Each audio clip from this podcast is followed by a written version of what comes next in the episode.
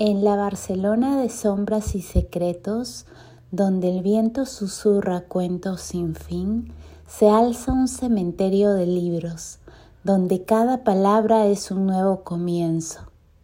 La sombra del viento, entre páginas perdidas, nos guía por calles adoquinadas entre misterios y promesas olvidadas, donde los latidos de la ciudad son eternos. Hola, oyentes de Letras y Latidos, soy Melisa, su anfitriona, y hoy nos embarcamos en un viaje literario fascinante. Este episodio está dedicado a una obra maestra que ha dejado una huella imborrable en los corazones de lectores de todo el mundo, La sombra del viento de Carlos Ruiz Zafón. Imaginemos Barcelona en los años posteriores a la Guerra Civil Española, una ciudad envuelta en sombras de secretos y promesas rotas. En las calles adoquinadas, entre callejones oscuros y edificios antiguos, se desarrolla una historia que mezcla la magia de la literatura con la cruda realidad de la posguerra. Carlos Luis Zafón, el arquitecto detrás de esta maravillosa obra, nos invita a un cementerio de libros olvidados, un lugar donde cada libro es una puerta a un mundo nuevo, la sombra del viento.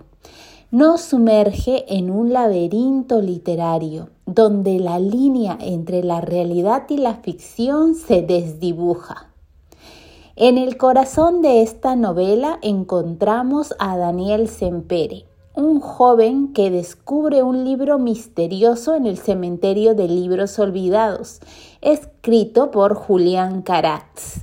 A medida que desentraña los secretos de este autor desconocido, se ve envuelto en una red de misterios, amor y peligros que transformarán su vida para siempre lo que hace que la sombra del viento sea única no es solo su trama cautivadora, sino también la atmósfera que Safón logra tejer.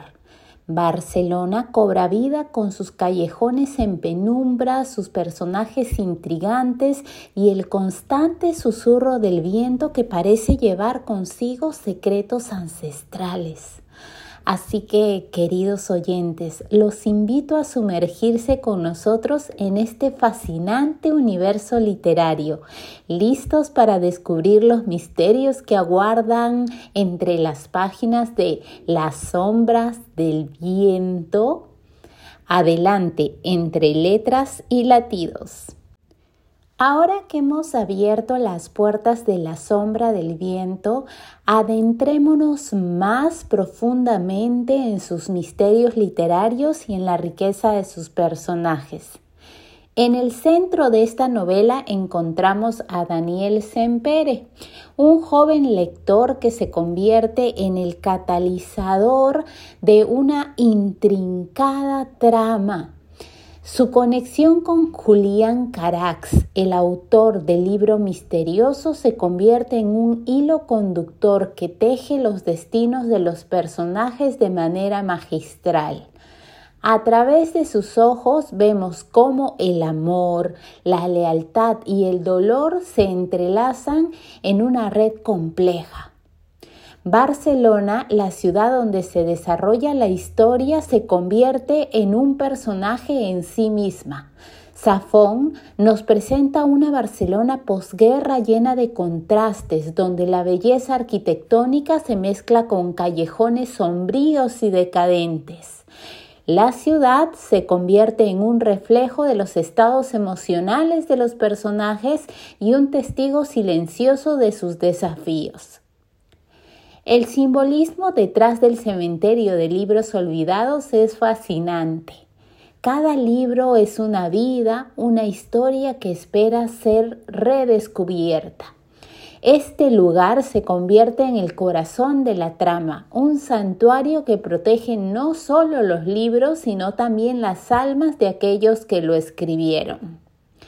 La prosa de Safón es como un ballet literario, fluida y cautivadora. Cada palabra está cuidadosamente elegida, sumergiéndonos en la oscura belleza de su universo.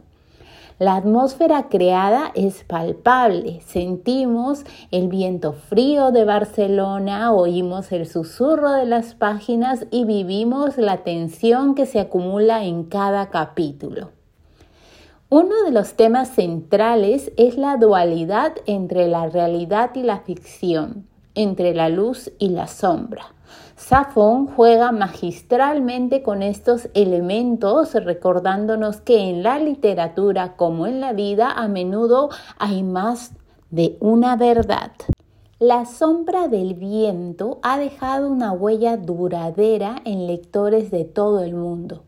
Sus personajes complejos, la trama cautivadora y la rica ambientación ofrecen una experiencia que va más allá de las páginas, quedando arraigada en el corazón de quienes lo han leído. Ahora que hemos explorado los rincones de esta obra maestra, es el momento de reflexionar sobre cómo la sombra del viento ha tocado nuestras vidas de maneras únicas y los que aún no han tenido el placer de leerla, los invito a ser parte de esta obra magistral y dejarse impactar por su belleza. Ahora, déjenme llevarlos a un espacio más íntimo mientras exploramos el impacto personal que esta obra ha tenido en nosotros, los que la hemos leído, y seguramente lo tendrá en muchos de ustedes. La sombra del viento no es solo una novela, es una experiencia que se infiltra en nuestra vida cotidiana. Personalmente recuerdo la primera vez que me sumergí en sus páginas. Con cada giro de la trama me mantenía despierta hasta altas horas de la noche. Los personajes de Safón se sienten como viejos amigos, Daniel, Fermín, Julián Carax. ¿Con cuál de ellos se identifican más? Para muchos, estas figuras ficticias se convierten en espejos de nuestras propias luchas, alegrías y desafíos. La trama toca temas universales, amor, pérdida, la búsqueda de la identidad, han experimentado una conexión personal con algunas de estas temáticas mientras leían este o algún otro libro, se sintieron reflejados en las páginas de alguna novela, Barcelona, la ciudad que cobra vida en la novela, puede convertirse en un escenario personal para muchos de nosotros. ¿Alguien ha tenido la oportunidad de visitar Barcelona y experimentar en la realidad esos lugares mágicos descritos por Safón? Yo, en realidad, espero hacerlo muy pronto. Los invito a que compartan sus experiencias y reflexiones con nosotros. ¿Hay alguna escena o frase que les haya impactado especialmente? ¿O tal vez una lección que haya llevado consigo después de cerrar el libro? Nos encantaría leer sus comentarios, así que no duden en compartir sus pensamientos en nuestras redes sociales. Antes de sumergirnos en las recomendaciones literarias, reflexionemos juntos sobre el legado de la sombra del viento en nuestras vidas. Estamos aquí para escuchar y compartir. Quiero destacar la resonancia duradera de la sombra del viento. Esta novela no es solo una historia que se lee y se olvida, es un eco que persiste en nuestra memoria una llama que sigue ardiendo mucho después de que se apagan las luces de nuestra lectura. En el corazón de esta obra se explora la dualidad entre la realidad y la ficción, entre la luz y la sombra, como se los mencioné unos párrafos atrás.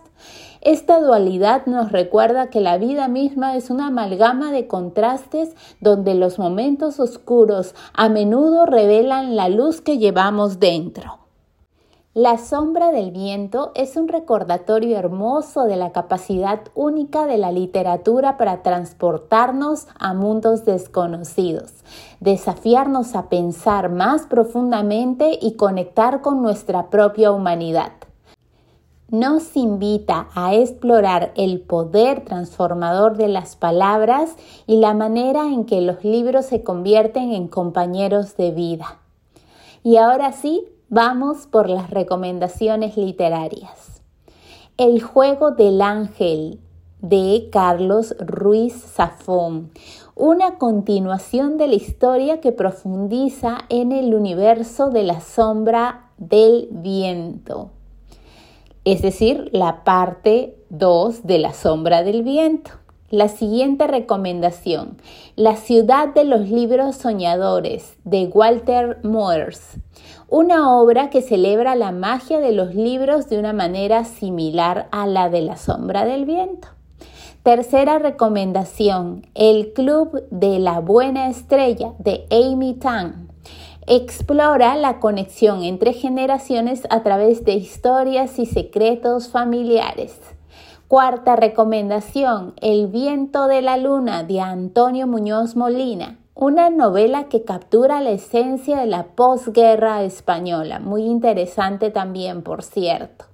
Y por último, El nombre del viento de Patrick Rothfuss, una épica historia que mezcla magia y narrativa cautivadora, como el libro del presente capítulo. Antes de despedirnos, quiero agradecerles por acompañarnos en este viaje literario. La magia de la sombra del viento se ha entrelazado con la magia de su participación. Gracias por ser parte de nuestra comunidad de lectores y por hacer de letras y latidos un espacio donde las palabras cobran vida.